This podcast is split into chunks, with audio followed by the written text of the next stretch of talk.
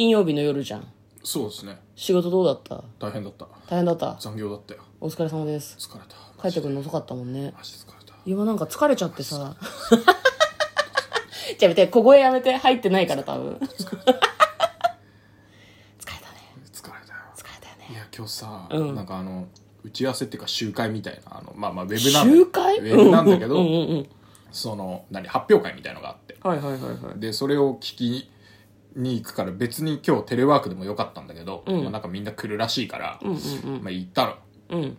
あのでまあもちろんあのデスクでねうん。イヤホンしてそれぞれ聞くんだけど、うん。なんかあの同じ空間にいる上司がうん。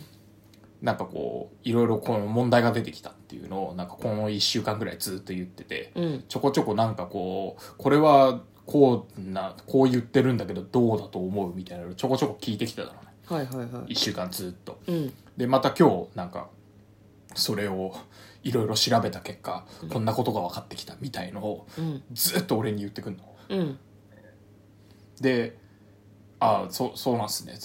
でもそれだとここなんか前話してたこことなんか整合取れなくないっすかみたいなうん。話をずっとしてたんだけど、うん。その発表会の時間になって俺ずっと聞き始めたんだけどイヤホンして。何を？発表をね。発表会を？うん。だけどまだ言ってくる上司はもう今それを片付けなきゃっていうので頭がいっぱいだから。うん。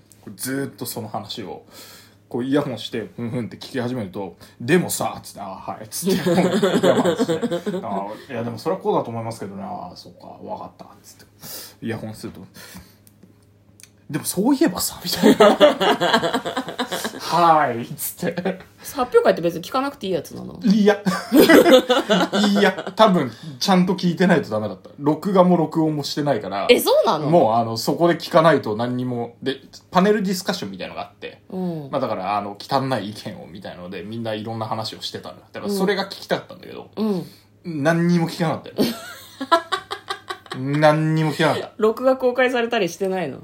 いや、ない。ないんだ ない。クローズドでやってたんで、ええ何にもない。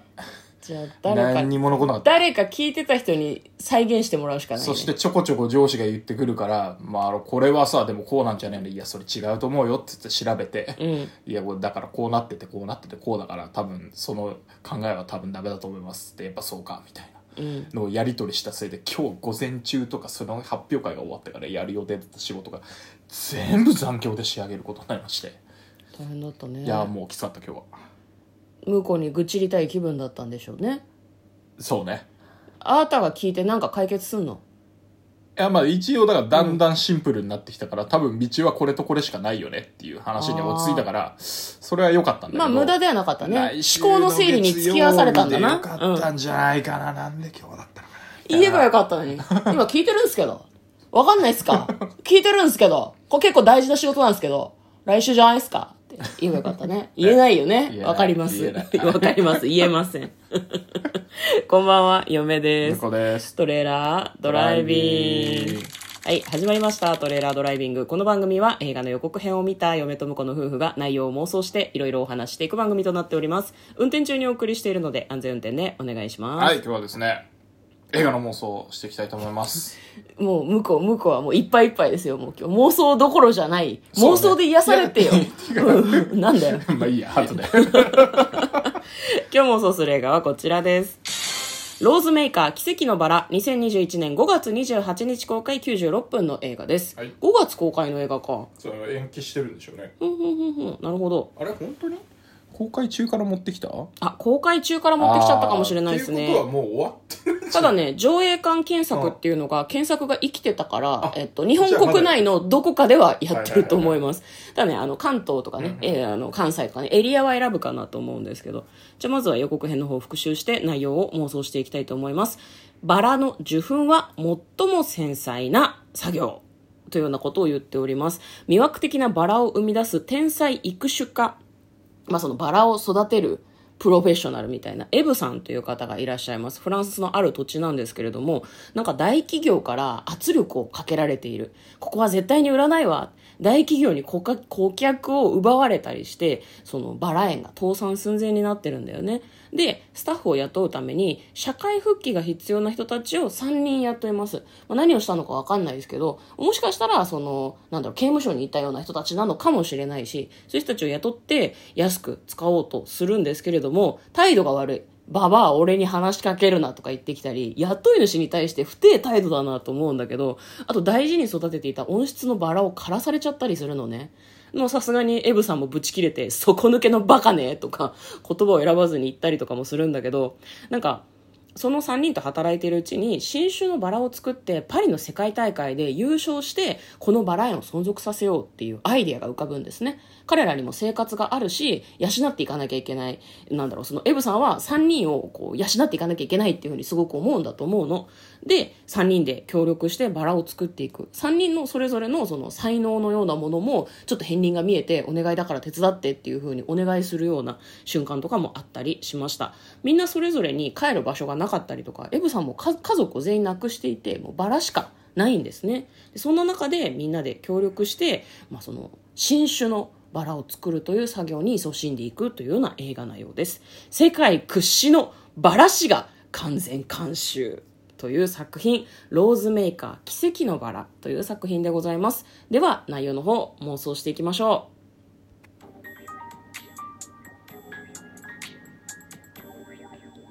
う。トレーラードライビング。気になるのは世界屈指のバラ師が完全監修ってバラを監修したってこと？そうだねオリジナルの品種のバラとかもやっぱり珍しさとかこの出来がいいのをちゃんと映像に残すっていうので監修してくれるいやなんなら映画のために品種作ってたりしたらちょっと面白いけど。それはびっくりだけどね。でもなんかその各ババラ園なのか植物園なのか分かんないけど、うん、結構バラ園が名前を付けたみたいなバラの種類が結構たくさんあって最近なかなか行く機会ないけど新宿御苑にすごいでかいバラ園があるんですね、でそこにはいろんなバラがあってあの愛子様っていらっしゃるじゃないですか、皇族の、うん、プリンセス愛子っていう名前のバラがあったりとかするの。すごいね。ベースがオレンジ色なんだけど赤い点々がついてたりするバラとか柄がついてたり色が独特だったりとかとにかくいろんなバラがあるんだよね。た確かに品種改良って面白いのかもしれないって嫁は思ったんですけどまああれでしょうね。多分その刑務所からやってきた3人が最初は全然使えないクズだというふうに思うんだけど、うん、3人が3人ともバラを作るのに必要な秀でた才能を持ってるんだと思うのね、なんか多分そのうるせえババアって言ってた人は鼻がいいんだと思う。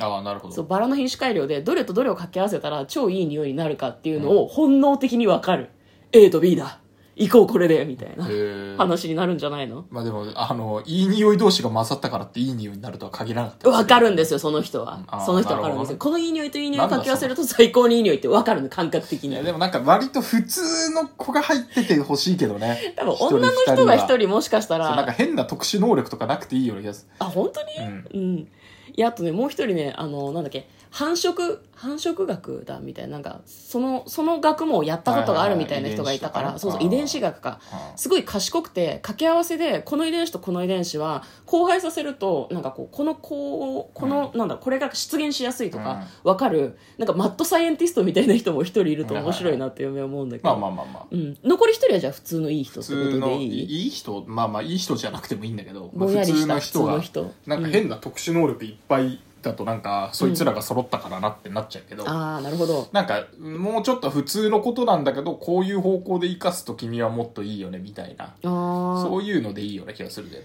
じゃあ別にその特殊能力があるわけじゃなくって秀でたところがあるわけでもないんだけどこの人のうまい使い方をエブさんがうまく考えるっていうこともあるまあまあお互いに分かり合っていくとってことだと思うね、うん、まあ、どう考えてもさ、エブさんもなんかすぐ怒ってたけどさ、うん、初心者は知らないしできないんだよ。まあ確かにね、絶対そうなんだ。そここをなんか、あの無理やりこういやちゃんとやれよって言ってもいや知らないんだもん。なっちゃうから。ね、そこは教えて次から気をつけてできるようになればいいし、多分あの同じことを繰り返しやったりとかするのが得意な人もいるし、毎回ちょっとずつ違うことをやるのが得意な人もいるだろうか。ら、仕事論になってくるねやっぱり、ね、いややっぱりそうだと思うよ。そうね。なんか逆にその素人にバラを育てさせることで、うん、あそっかっていう気づきがあってそれがバラの開発に役立ったりとかするのかもしれないね、はい、ね。だからやっぱりあの、ね、ちゃんとやろうとしてる、うん、今まで通りこれが完璧って思ってるやり方じゃないやり方したら、うん、あれ？っていうのがあるそんだろうねきっとね。うん、だってこの方が効率いいじゃないみたいなことを言われてあ確かにそうかもっていうところからなんか気づきがあったりするのかも、ね、効率的に言ってほしいけどね。物語の中と。そんな効率悪いことしたら全部死んじゃうじゃんみたいなのがなんかい一個だけすごいなんかなるほどね。栄養が集中するみたいな。いやもう嫁はねバラにお湯をかける一択でいきたいと思おいます。湯。絶対ダメだと思うけど。なるほどお湯をかけると。お湯をかけた方が元気気になると思うんだ。いやそんなもん。いつも冷たい水だとかわいそうでしょみたいなこと言ってお湯かけててほしいね頭おかしいじゃん大丈夫かな？とかせっかくだから、あのローズヒップティーを入れたんでそれでみたいなのとか。方向性おかしくなってきちゃった。はい。というような感じの内容ではないかなというふうに妄想します。もちろん最終的にはうん、いい感じにバラが成功して、バラ園が復活すると。で、その3人をパートじゃなくって正社員として雇ってあげるという感じになりますかね。そうですね、うん。これでもねなんかね農園やっててそこがあの倒産の危機とかそういうのはなんかどっかで見た気がするんだよねどっかの予告編だった気がするからね。それを思い出したい。それを思い出したい。それを思い出したいけどきっと出てこないから今日はもう終わりにしよう。でも、ワイン園がなんか倒産しそうになるとか、そういう映画はすごくたくさん見てきたような気がそうそうそう。見てない。妄想してきたような気がしますよね。気がするからねどれだったかなちょっと思い出したら。まあそうですね。はい。うん、多分これを話したこともきっと忘れるんだろうなってちょっとだけ思ってますけど。えーじゃあ簡単にストーリーを読んでまいります。フランス郊外で父親の残したバラ園を経営する頑固者のエブ。頑固者なんだ。人を雇う余裕余裕などなく、倒産寸前に追い込まれたバラ園に、職業訓練所から派遣された3人の素人がスタッフとして加わることになる。バラに関して何も知らない彼らは手助けするどころか足を引っ張ることに。そんな中、エブは世界初の新種のバラの交配を思いつき、え、バ、バが出る、新、新品、新品種。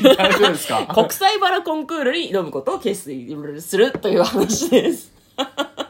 見てみたい映画です。ということで、嫁とこのトレーラードライビング、まったね。行列。